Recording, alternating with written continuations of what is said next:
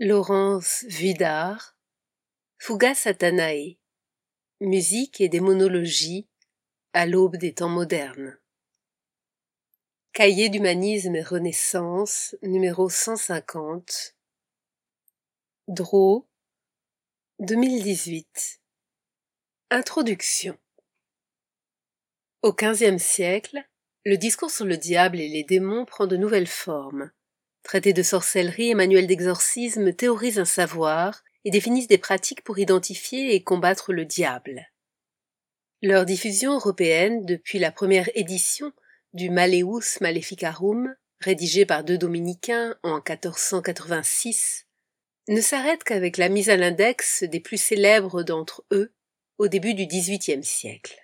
Cet ouvrage analyse la place de la musique dans les manuels d'exorcisme de la fin du XVe siècle à la fin du XVIIe siècle. Les manuels d'exorcisme sont des ouvrages destinés aux exorcistes, ces prêtres médecins en charge de libérer les possédés du diable. Ils établissent une science du signe pour identifier la possession et la distinguer des maladies naturelles, ils fondent une science des remèdes spirituels et corporels afin de soigner l'âme et le corps du possédé.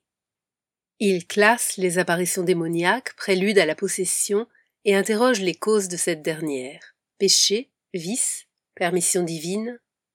La musique a sa place dans chacune de ces considérations. Elle est signe de possession. Le diable peut apparaître en musique, et les péchés de Louis peuvent être la cause de l'entrée du diable dans le corps, mais également remède.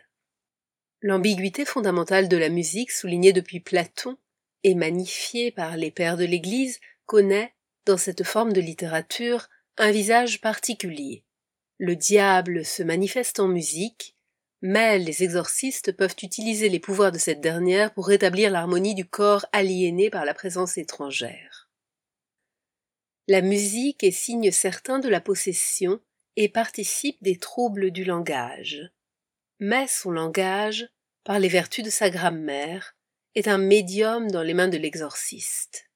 Ces pages développent un thème aux confins entre l'histoire de la théologie, de la médecine et de la musique. Un thème qui interroge l'histoire des frontières entre religion, magie et médecine. L'histoire des maladies, mentales et physiques, et des remèdes qui questionne la nature du mal, des mots, des soins, de la musique.